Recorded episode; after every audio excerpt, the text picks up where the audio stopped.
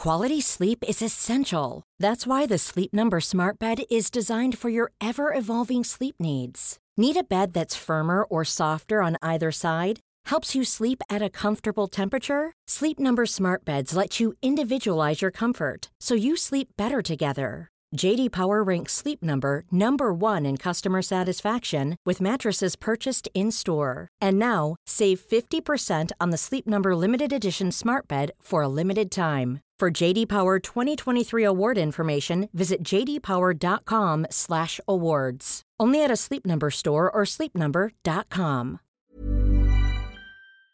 Nous sommes le 30 juillet 2002 dans la petite ville de East Lake, près de Cleveland, en Ohio. Il y a un habitant d'un bloc appartement qui trouve que ça sent mauvais depuis quelques jours. L'odeur est vraiment nauséabonde, puis ça semble empirer de plus en plus. C'est vraiment étrange. Et là, l'homme, il appelle son proprio pour lui demander de faire quelque chose parce que c'est insupportable. C'est là que les deux hommes se rendent compte que l'odeur provient de l'appartement d'un des voisins. En entrant dans l'appartement, le propriétaire fait une horrible découverte, soit le corps de son voisin mort dans la salle de bain et il y a des centaines de mouches qui volent autour. Allô Internet! Aujourd'hui, on se retrouve pour une nouvelle vidéo de John Doe. C'est pas une John Doe, un John Doe régulier, vous allez voir, c'est vraiment spécial comme histoire. En fait, en faisant les recherches, je connaissais l'histoire, j'avais entendu le nom, mais je savais pas à quel point ça allait être passionnant. Pour de vrai, là, de vrai, de vrai, j'étais au bout de ma chaise en faisant les recherches. Je pense vraiment que vous allez aimer ça. Donc maintenant, on va passer à un petit mot du sponsor du jour et après, on saute à la vidéo. Restez là. Donc aujourd'hui, je vais vous parler d'une marque qui va probablement changer votre vie.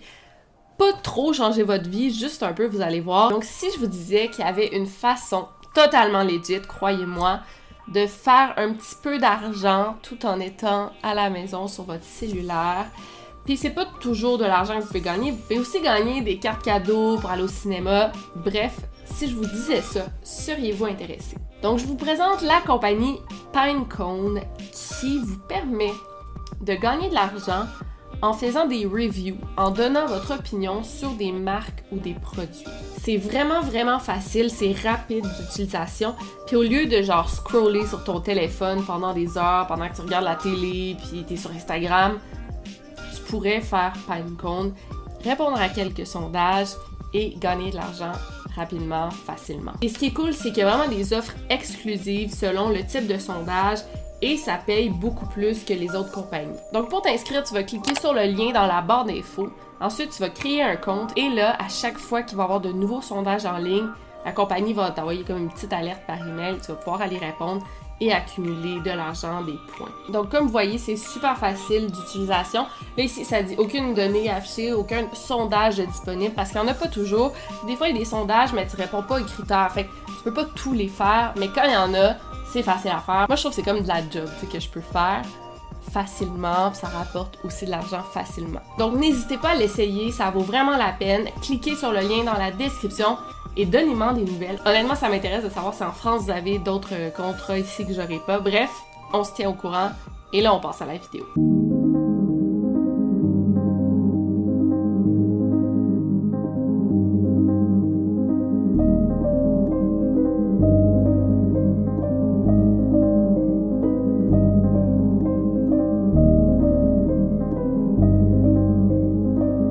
Vous écoutez le podcast Over and Out. Donc le propriétaire, évidemment, il appelle la police et la police se rend sur les lieux pour constater le cadavre en décomposition. Et honnêtement, là, tellement que l'odeur est horrible, l'enquêteur principal, il porte un masque à gaz. La victime est un homme. On le retrouve en position fétale et son visage est tellement noir qu'il est méconnaissable. Et là, désolé à ceux qui sont en train de manger, j'aurais peut-être dû le dire avant, mais il y a des milliers de mouches et d'asticots sur son corps. La victime est couchée face contre le sol, juste au-dessus d'une arme à feu. On détermine rapidement que la victime est morte par suicide. L'homme s'est, bon, littéralement euh, tiré dans le palais. Et on estime aussi que sa mort date d'environ une semaine, soit le 23 juillet. La victime s'appelait Raymond Newton Chandler III. C'est un homme dans la soixantaine environ. Et sous toute apparence, ça avait l'air d'un gars pas mal ordinaire, un, peu monsieur tout le monde. Rien de bien mystérieux. Mais ce qu'on sait, c'est que les apparences sont parfois trompeuses. Donc, on a un nom, un corps, quelques effets personnels, et à partir de là, l'enquêteur doit notifier la famille de l'homme décédé. Et c'est plutôt difficile parce que même là, Joseph n'a pas laissé de note de suicide. L'appartement, il révèle quelques indices, mais vraiment pas ceux euh, que les enquêteurs cherchaient. Tu sais, il n'y a aucune photo de famille, photo avec des amis, il n'y a pas de lettre de correspondance, même son carnet d'adresse est complètement vide. Lorsque Joseph a loué l'appart, il a donné le nom de sa sœur comme contact d'urgence, une certaine Mary Wilson. Et quand les enquêteurs appellent à ce numéro-là, il n'y a personne qui répond. En fait, c'était comme un terrain à vendre à Columbus, Ohio. Fait qu'il a tout inventé ça. Fait que c'est vraiment comme si l'homme retrouvé était complètement seul au monde. Grâce à son numéro de sécurité sociale qui était sur son permis de conduire, on en apprend un peu plus sur la victime. Par exemple, on apprend que Joseph est né dans la ville de Buffalo, à New York, et qu'il aurait 65 ans. On apprend aussi que son père a le même nom que lui, bon, Joseph euh, Newton Chandler Sir, et que sa mère, euh, Ellen Caber, euh, sont tous les deux décédés. Donc avec les noms des parents, on n'est pas plus avancé. Et là, on regarde son compte bancaire et les policiers réalisent que l'homme avait 82 000 dollars en banque, ce qui est une somme relativement euh, élevée quand même. Et malheureusement, comme il n'y a pas de famille et qu'il n'a jamais fait de testament, cet argent-là est remis à l'État de l'Ohio. Son corps, qui est non réclamé, est incinéré par la suite. Durant l'autopsie, le médecin légiste y constate aussi que l'homme avait un cancer du côlon assez avancé, probablement terminal même. Fait que ça pourrait un peu nous expliquer pourquoi Joseph se serait enlevé la vie. D'ailleurs, sur un calendrier qui se trouvait à son appartement, il faisait le décompte des jours avant son suicide. Donc c'est très triste, un homme seul comme ça qui se suicide il n'y a pas de famille pour le pleurer. Ça fait vraiment de la peine. Mais attendez, vous allez voir que ça se complique un peu. L'enquêteur principal, il voulait pas laisser ça comme ça. Genre, cette cause-là l'a vraiment touché. Donc, il voulait absolument trouver un membre de la famille, une connaissance, quelqu'un qui était relié à Joseph. Il a été capable de trouver un membre de la famille super éloigné du côté de la mère, la, famille Caber. Et cette personne-là habitait en Californie. Grâce à cette personne-là, il s'est rapproché un peu. Il a trouvé une nièce de Ellen Caber, donc une cousine euh, de Joseph. Et grâce à elle, on a pu apprendre un petit peu plus sur la victime. Donc, Ellen s'est mariée à Joseph euh, dans les années 1920, Joseph le père, et ensemble, ils ont eu un petit garçon qui est né le 11 mars 1937 et ils l'ont appelé Joseph Newton Chandler III. Mais là, écoutez bien ça. Il y a un petit hic dans cette histoire-là, c'est que Joseph Newton Chandler III il est mort dans un accident d'auto en 1945. Et quand il est mort, il avait 8 ans. Qu'est-ce qui se passe? Les enquêteurs commençaient un peu à réaliser que il n'y avait pas juste affaire à un simple suicide d'un homme solitaire, ce qui est bien bien triste, mais plutôt à une affaire de John Doe. No note, with no nothing, closed all the doors, locked all the doors, turned off the air conditioning. And again, what I said before, he never wanted to be found in his lifetime, even into his death. Les policiers réussissent à trouver un ancien collègue de Joseph, euh, Mike. Ils le rencontrent et là, il lui pose plein de questions.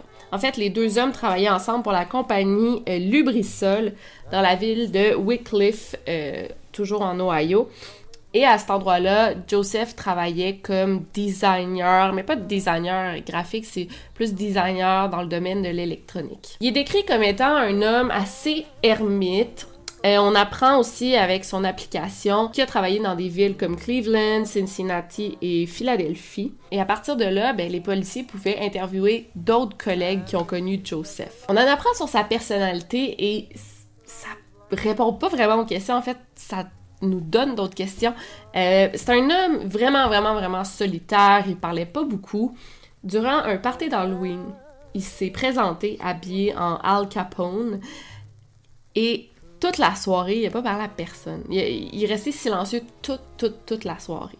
Je vais montrer une photo de son déguisement, là, je trouve ça super mignon. On dirait que ça le rend vraiment attachant. Mais il avait quand même des comportements étranges, bizarres. Euh, par exemple, une fois, il est parti de chez eux. Il a conduit jusqu'au Maine, qui est environ une distance de plus de 1000 km. Il voulait aller dans un magasin nommé le LL Bean, qui est un magasin de vêtements. Fait a conduit 1000 km pour aller à un magasin de vêtements. Il est arrivé sur place et le stationnement était plein. Fait qu'il est juste retourné de bord. Aussi, euh, les gens se rappellent qu'il connaissait des codes postales par cœur. Il connaissait par cœur, mais il n'arrivait pas à se rappeler de sa propre date de fête. Et je pense que le plus euh, bizarre dans tout ça, c'est que pendant des heures, il regardait la télévision. Et il regardait juste la statique, comme du white noise. C'est la TV qui comme la griche un peu. Il regardait ça pendant des heures et des heures. On a aussi remarqué qu'il était équipé de des petites boîtes. C'est lui qui avait fabriqué ça. Il connectait ça à la télévision puis, à chaque fois qu'il y a de la publicité qui passait à la télé, ça changeait de poste comme automatiquement. Bon, c'était en 2002, on n'avait pas les télés qu'on a aujourd'hui, mais c'était quand même impressionnant qu'il ait fabriqué ça lui-même. Il y a aussi un autre collègue qui se rappelle que Joseph lui avait dit Hey, il y a quelque chose que j'aimerais vraiment dire un jour, mais il l'a jamais dit. Il a oublié. Et là, quand tu y penses puis tu observes tout ça, tu te rends compte qu'il avait un mode de vie assez modeste pour un gars qui avait plus de 80 000 à la banque. Il vivait dans un genre de petit studio euh, minuscule, un 1,5. Euh, il y avait une petite, petite cuisine, il y avait un salon. Et dans son salon, il dormait euh, sur un divan-lit alors qu'il aurait très bien pu louer un appartement beaucoup plus spacieux, euh, s'acheter un vrai lit, avoir une vraie chambre. Mais non, il vivait dans un petit studio comme ça. Quand on a fouillé son appartement, on a trouvé un petit ordinateur qui ne fonctionnait pas et des genres de livres, tu sais, Get Rich Quick, là, une affaire de même, c'est comme des livres qui disent comment devenir riche rapidement. Il y en avait un, c'était faire de l'argent avec son ordinateur à la maison. Puis l'autre, c'était euh, faire de l'argent rapidement avec des investissements à la bourse. Il y avait aussi des lentilles de caméra, euh, il y avait quelques vêtements dans le placard, mais presque pas de vêtements. C'est comme si l'appartement était inhabité.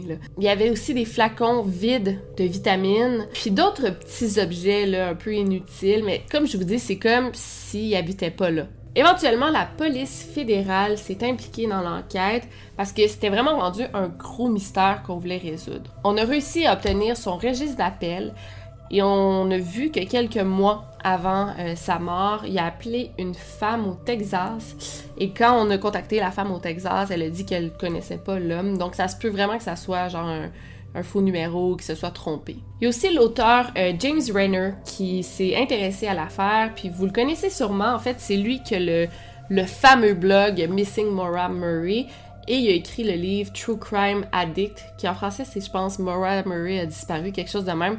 Fait que James Rayner, il est full impliqué dans cette affaire-là dans l'affaire Maura Murray et dans l'affaire de Joseph Newton Chandler. Je me demande même si c'est pas grâce à James Renner que j'ai été mise au courant de cette affaire-là. Et James Renner, il a interviewé les collègues euh, de Joseph, tu voulait en savoir plus.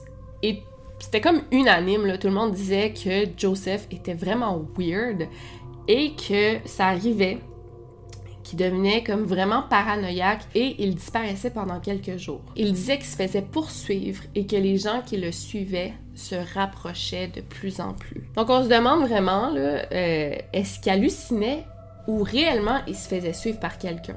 Il se faisait chasser. Aussi, il mentait vraiment souvent. Il avait déjà dit à des, des gens, des collègues, qu'il s'était déjà marié à une femme très catholique.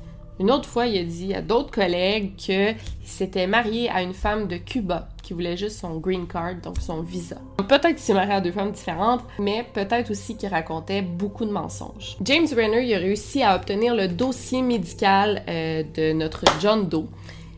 Et là, ça devient vraiment intéressant. Le 4 avril 1989, John Doe s'est présenté à l'hôpital parce qu'il avait des blessures très importantes au pénis. C'était comme plein de coupures, des lacérations en anglais, je pense. Et là, il a raconté aux deux docteurs qu'il avait essayé de se masturber avec euh, un aspirateur. Nobody does it like you, the way that you do. Nobody's got the power to please me. Ok, on va parler de ça, là, parce que il était dans la cinquantaine à ce moment-là. C'est pas un move. Ben, je, veux pas kink shame qui que ce soit, puis écoute, je suis pas la pro de la masturbation masculine non plus, mais il me semble qu'un homme de la cinquantaine ferait pas ça. Il serait conscient des dangers. C'est le genre d'affaire, me semble, qu'un ado ferait. Un ado qui découvre son corps, il dit « Ah, je vais essayer ça ». Mais pas un homme dans la cinquantaine. Bon. C'est ça qui est arrivé. Quality sleep is essential. That's why the Sleep Number Smart Bed is designed for your ever-evolving sleep needs. Need a bed that's firmer or softer on either side? Helps you sleep at a comfortable temperature? Sleep Number Smart Beds let you individualize your comfort so you sleep better together. JD Power ranks Sleep Number number 1 in customer satisfaction with mattresses purchased in-store. And now, save 50% on the Sleep Number limited edition Smart Bed for a limited time. For JD Power 2023 award information, visit jdpower.com/awards. Only at a Sleep Number store or sleepnumber.com. Les docteurs étaient assez sceptiques de cette histoire-là et ont d'ailleurs laissé une note dans le dossier qui disait que l'homme devant eux, John Doe, faisait beaucoup plus vieux que l'âge qu'il avait donné. C'est là que James Renner se pose la question est-ce que euh, John Doe disait la vérité. Et sinon, ça pourrait laisser la place à une théorie beaucoup plus sombre. Peut-être qu'il aurait essayé d'agresser sexuellement quelqu'un et que la personne, la victime, se serait défendue. D'où viendraient ces coupures au pénis. D'un autre côté, si on y pense bien, là, mettons qu'on va pas aussi dramatique, c'était le genre de gars qui fabriquait des gadgets à la maison. Il aimait ça, il avait plein de gadgets bizarres. Mais peut-être qu'il avait genre essayé de construire un genre de euh, appareil pour le masturber. ça avait mal fonctionné. Et James Renner il dit ben connaissant la victime John Doe, il pourrait faire ça. Bref, selon l'enquêteur, John Doe il agissait vraiment comme quelqu'un qui était en fuite. Et quand il pense, tout semblait vraiment calculé. Tu sais, il payait tout en argent comptant euh, pour pas laisser de traces il s'isolait beaucoup, il parlait jamais de lui, il révélait pas trop de choses sur lui. Vraiment, là, il cachait quelque chose. écoutez bien ça, là, le plus fou là-dedans, c'est que la police a trouvé. Ben, elle avait son ADN, là, ils ont encore son ADN, tu. Ben, ils ont trouvé son corps. Mais ils n'ont pas été capables de prélever des empreintes digitales. OK, sur ses doigts, je pense que ça n'a pas fonctionné. Peut-être qu'il était en décomposition. Bon, ça n'a pas fonctionné. Et dans son appartement, il avait tellement bien nettoyé avant de s'enlever la vie qu'il n'y avait aucune trace d'empreinte digitale dans son propre appartement où il a vécu longtemps. Euh, il a vécu là de 1986 à 2002. C'est quand même fou qu'il ait réussi à tout éliminer. Puis s'il faisait ça, c'est qu'il voulait vraiment pas être identifié. Fait tout ça, ça laisse beaucoup de place à élaborer des théories intéressantes. Donc, il y en a plusieurs qui croient que notre John Doe pourrait être le tueur du Zodiac. Et quand tu regardes le portrait robot du tueur du Zodiac et John Doe, ils se ressemblent énormément. Si vous regardez genre le nez, les lunettes, la forme du visage, le Zodiac apparemment qui avait de la calvitie, John Doe aussi, mais il a caché avec une perruque, quand même. La taille des deux hommes était semblable parce que l'enquêteur, il explique, il dit, tu sais, euh, pour le tueur du Zodiac, on a des hommes qui pourraient, tu sais, des, genres de suspects, mais la taille, elle match jamais. Et là, la taille match. D'ailleurs, si vous connaissez pas l'histoire du euh, Zodiac, j'ai fait une bonne vidéo, je pense. C'est quand même vieux, mais j'ai fait une vidéo sur le sujet. Je vais le mettre en barre d'infos. Allez voir cette vidéo-là parce que le sujet est super intéressant. D'ailleurs, pendant que le Zodiac était actif en Californie, donc la période que tu es, Joseph y travaillait en Californie à ce moment-là.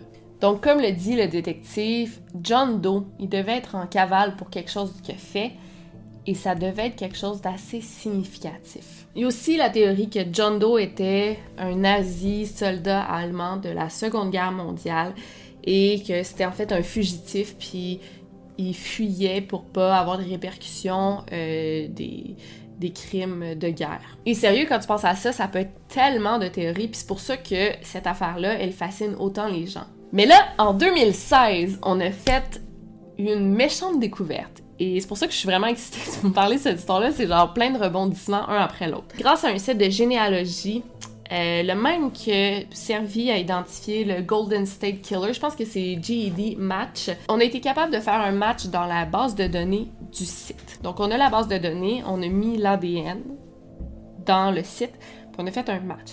Mais on n'a pas pu savoir exactement c'était qui.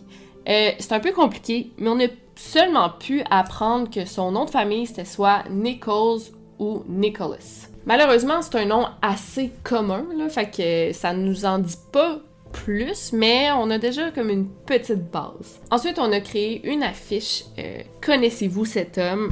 avec toutes les informations qu'on savait sur lui et on se disait que peut-être que ça allait aider. Euh, je vais vous lire les informations que ça disait, c'est intéressant. Donc, euh, il est connu comme étant propre et excentrique. Il vivait une vie renfermée. Il était intelligent. Il travaillait comme designer. Il était expérimenté en génie électrique. Il aurait pu être dans la marine. Il pourrait avoir de la famille dans les régions de Tulsa et la ville de l'Oklahoma. Il vivait à Cleveland, Ohio entre 1978 et 2002. Et malheureusement, malgré l'affiche avec toutes les informations, ça n'a rien donné. Mais là, encore une fois, c'est en 2018 que le DNA Doe Project a réussi à résoudre l'affaire. Écoutez bien ça. Je suis bien excitée. Donc, les bénévoles de l'organisme ont réussi à trouver les petits, petits, petits, petits cousins euh, de John Doe. Et grâce à ça, on a pu bâtir un arbre généalogique et trouver une famille avec quatre fils. Les trois fils étaient décédés, sauf un. Un certain Robert Evan Nichols. C'était bel et bien notre John Doe. Donc, Robert Evan Nichols est né en 1926 à New Albany, en Indiana. Et en 1944, il venait juste de sortir de l'école secondaire il s'est enrôlé dans la marine. Et c'est à partir de là que ça a vraiment tout changé. Euh, la guerre l'a carrément traumatisé comme plusieurs hommes. Euh, en mai 1945, il était âgé d'à peine 19 ans était super jeune. Il travaillait sur un bateau quand il y a six avions japonais kamikazes qu'ils ont attaqués. Sur 16 membres de l'équipage, il y en a seulement 4 qui ont survécu, dont Robert. D'ailleurs, on a même trouvé un journal, il avait été interviewé euh, suite à cet événement-là, et il dit, euh, et je quote et je cite, que c'était 52 minutes d'enfer. Il dit aussi au journal, quand c'était fini, je pensais juste à retourner à la maison. Le reste des informations, on les a eues euh, grâce à un certain Phil, qui est en fait le fils de Robert. Car oui, il y a eu des enfants, il y a eu trois garçons, Phil, Dave et Charlie. Donc Phil, lui ce qu'il raconte, c'est toute sa grand-mère qui lui a dit, soit la mère de Robert, Apparemment qu'en rentrant de la guerre, tout de suite quand il est rentré, il a pris son uniforme, il l'a mis dans la poubelle et il l'a brûlé. Ensuite, il a pris des genres d'avions en bois qu'il avait construits quand il était enfant. Il les a amenés dehors. Il a pris un petit BB gun et il a tiré dessus. Pour lui, la guerre, là, ça l'avait complètement changé. Il voulait vraiment plus rien savoir de ce monde-là. On lui avait donné un Purple Heart, que c'est comme un badge de reconnaissance qu'on donne aux soldats qui ont été blessés ou qui sont décédés. Parce qu'effectivement, euh, il avait quand même été blessé au dos et à la hanche. Euh, puis c'est tout, ça il a clos ce chapitre-là de sa vie. Après ça, il a obtenu un emploi de livreur de Coca-Cola et il jouait de la basse dans un groupe de musique. Et c'est grâce au groupe de musique qu'il a rencontré euh, sa future femme, Laverne Cordy.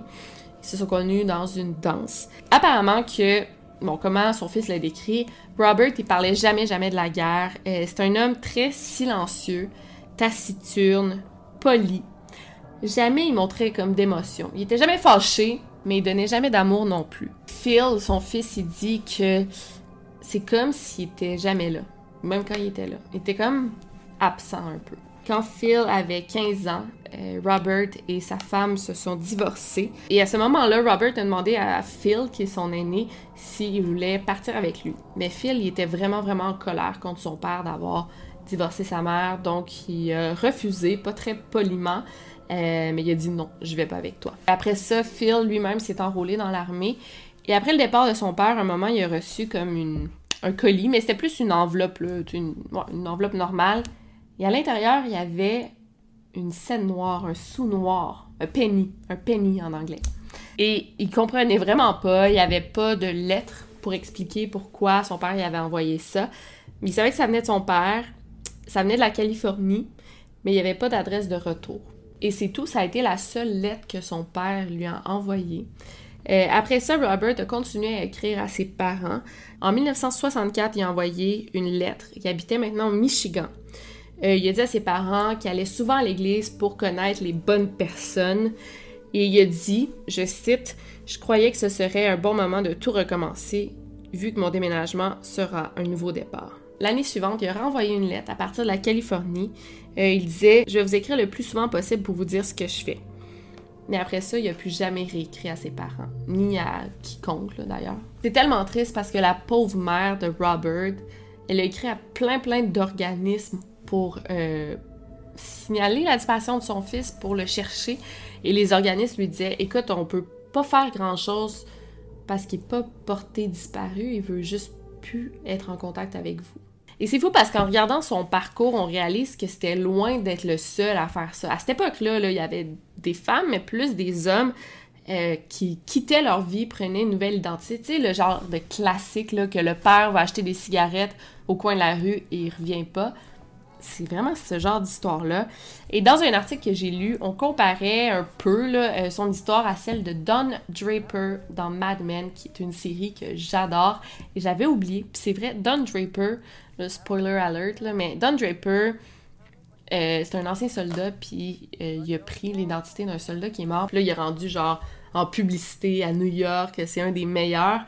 Puis il a changé de nom, puis il a vraiment changé d'identité, il a changé de vie carrément. Et même avec l'identité de Robert Nichols, ben James Renner y croit encore euh, qu'il pourrait être euh, un tueur ou un violeur. On peut pas l'exclure complètement, puis on peut même pas exclure l'hypothèse qu'il pourrait être le Zodiac. Tu sais, Nichols, il était super intelligent, c'était un genre d'ingénieur, puis il y a certains profileurs qui avaient élaboré aussi que le Zodiac aurait pu être ingénieur. Aussi, ben Robert, c'était un vétéran, puis aussi plein d'indices qui nous laissent croire que Zodiac aurait pu être un ancien militaire également. Un autre indice, c'est que la dernière euh, lettre qui a été envoyée par le Zodiac, c'était en 1978.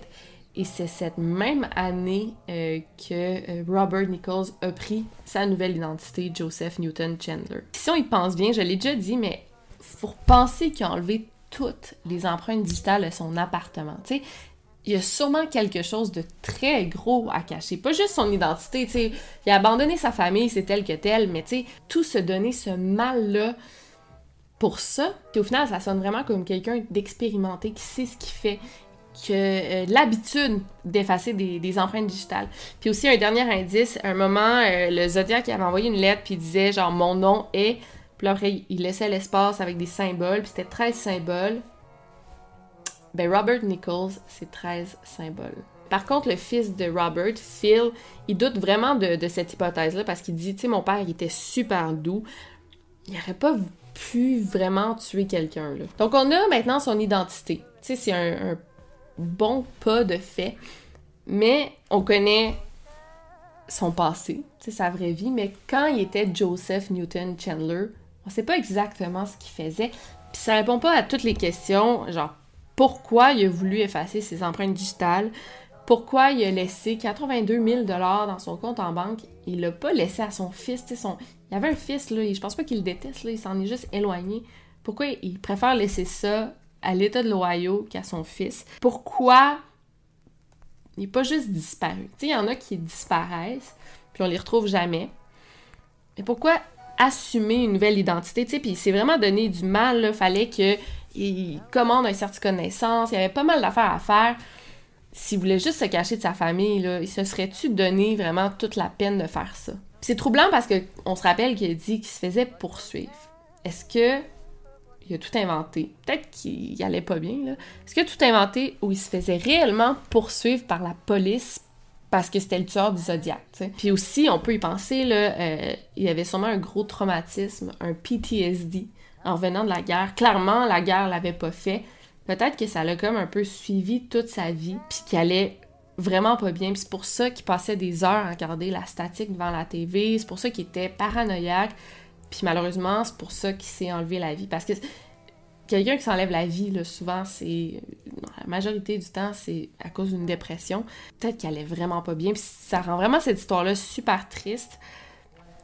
Mais c'est peut-être aussi un gros, gros mystère. Bref, quelle histoire! J'espère que je vous l'ai fait découvrir. Moi, ça m'a passionné. Puis, ben écoutez, euh, c'est pas mal tout pour, euh, pour moi.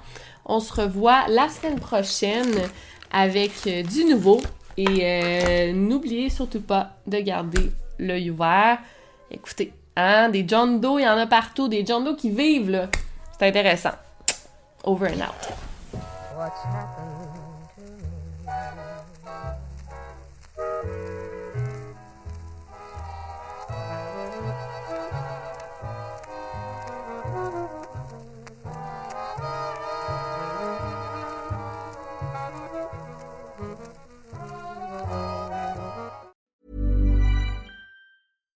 When you make decisions for your company, you look for the no brainers. And if you have a lot of mailing to do, stamps.com is the ultimate no brainer. It streamlines your processes to make your business more efficient, which makes you less busy. Mail checks, invoices, legal documents, and everything you need to keep your business running with stamps.com. Seamlessly connect with every major marketplace and shopping cart. Schedule package pickups and see your cheapest and fastest shipping options from different carriers. With rates up to 89% off USPS and UPS rates. And with the Stamps.com mobile app, you can take care of mailing and shipping wherever you are. Make the same no brainer decision as over 1 million other businesses with Stamps.com. Sign up with Code PROGRAM for a four week trial, plus free postage and a free digital scale. No long term commitments or contracts.